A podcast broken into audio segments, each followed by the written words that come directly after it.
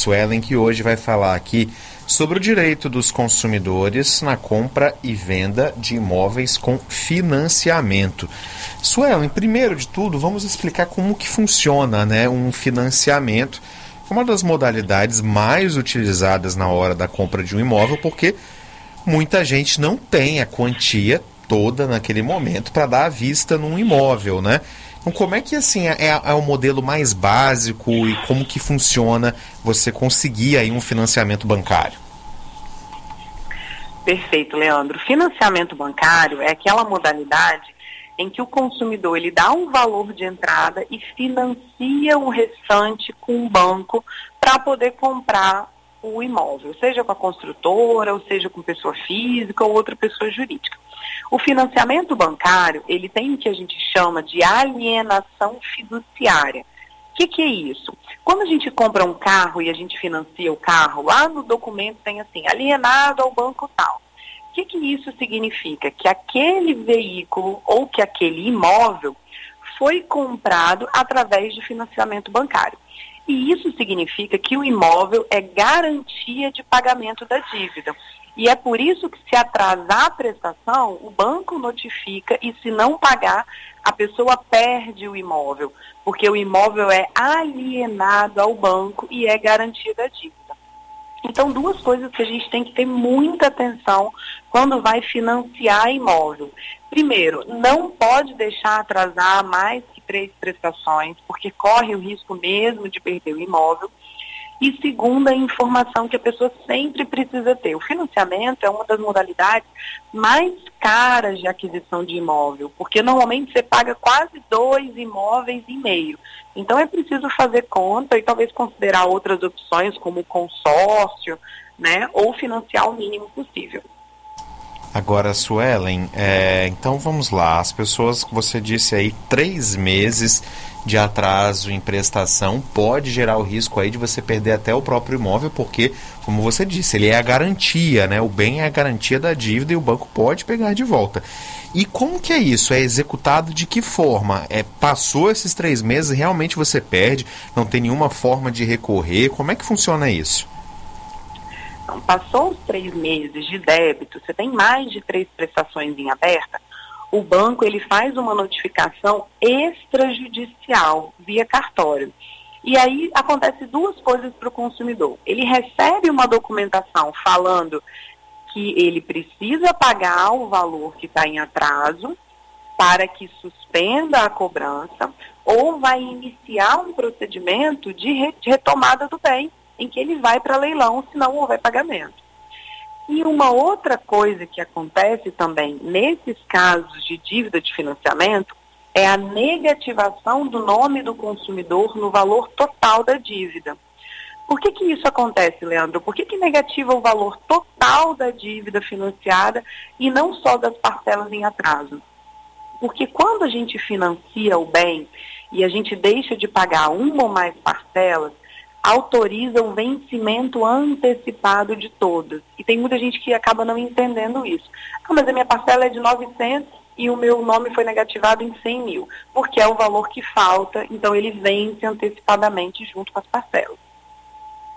Suelen, e com relação às obrigações que a gente tem com relação a um imóvel, principalmente se for um apartamento, né? Tem cobrança de condomínio, tem também a cobrança de IPTU, aí vale para todos os imóveis residenciais. Digamos que eu ainda não entrei, né? Eu estou ali pagando ainda as, as, prestações, mas o imóvel já comprei na planta, né? O imóvel ele tá para ser pronto, ainda não foi entregue, eu ainda não entrei, não estou morando lá. Eu tenho a obrigação de manter esses pagamentos? Não tem, Leandro. O condomínio, ele é uma obrigação que ela é relacionada ao uso do bem. Porque enquanto você não recebe as chaves e não está lá dentro de fato, você não está usufruindo do condomínio. Quem está usufruindo ou é o proprietário anterior ou é a construtora que é a, a, a proprietária anterior desse imóvel. Então, a obrigação de pagamento do condomínio para o comprador, ela se inicia no momento que ele pega as chaves. E aí tem a grande dúvida, né? E se eu pegar a chave e for reformar o apartamento? E aí eu vou fazer uma super reforma de dois, três, quatro meses. Eu tenho que ficar sem pagar? Não. Aí, no caso, você vai pagar desde que você pegou a chave, como seria no outro caso, porque aí você está reformando. É como se você já estivesse morando lá e estivesse reformando. Então, aí paga condomínio do mesmo jeito. É, Sueli, eu ia te perguntar em que caso que a pessoa perde totalmente o direito a ponto de o imóvel ir para leilão, porque nós temos, inclusive, é, muitas vezes anúncio né, por parte dos bancos que os imóveis estão indo a leilão, mas as pessoas continuam no imóvel. Como é que isso acontece, hein?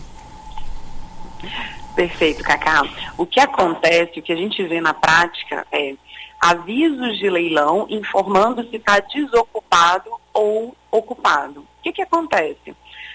A, o banco ele pode iniciar o processo de cobrança e de retomada desse bem e a pessoa está lá dentro, justamente porque não tem outro lugar para ir. Então, a pessoa que está arrematando esse bem em leilão, ela vai comprar o bem direto com o banco e ela vai ter que ajuizar uma ação para retirar a pessoa que está lá dentro. Então, os imóveis de leilão eles costumam ser mais baratos, mas isso é algo que as pessoas precisam ficar extremamente atentos. Porque tem pessoas que fazem acordo para sair rapidamente, mas tem pessoas que podem aí enrolar um longo processo judicial. Uma última pergunta, Suelen, com relação a atraso na entrega do empreendimento, né? Às vezes as pessoas começam ali a pagar aquele financiamento, tem um prazo de entrega dado pela construtora, onde você já pode começar a se planejar com essa data, mas a gente vê muito atraso acontecendo.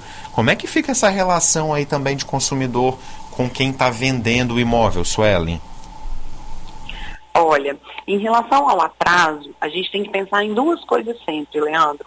Quando eu compro um empreendimento, seja na planta ou seja pronto, mas que ainda não pode entregar chaves, por exemplo, eu tenho um atraso na conclusão e entregas das chaves.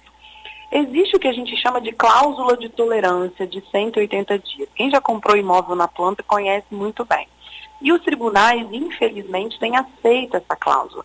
Então, depois do prazo de entrega, você vai contar mais seis meses, desde que justificado pela construtora uma impossibilidade e autorização para ela usar essa cláusula de seis meses. Bom, passou esses seis meses, também não foi entregue, continua atrasado o consumidor ele tem direito à reparação material e moral. O que é reparação material e moral? Tem muitas pessoas que contavam com a data de entrega para deixar de pagar aluguel. Então, todo o aluguel e condomínio que ele pagou a partir da data da entrega, ele tem direito à restituição do condomínio, é, do que ele pagou, aliás. Ou então, se ele morava em casa própria, mas deixou de usufruir, ou deixou de colocar aquele imóvel que ia ser entregue à locação, por exemplo, ele também tem direito a lucro cessante. E aí, várias outras situações dariam direito ao dano moral, por exemplo. Tem pessoas que têm que alterar a data de casamento, é, tem filho recém-nascido e não tem onde morar, precisa morar de favor na casa de alguém. Então, aí é cada caso. Uma última situação que a gente precisa analisar em relação ao imóvel financiado é que o saldo devedor que a gente vê lá quando a gente assina o contrato de compra e venda, ele vai ser corrigido até o pagamento.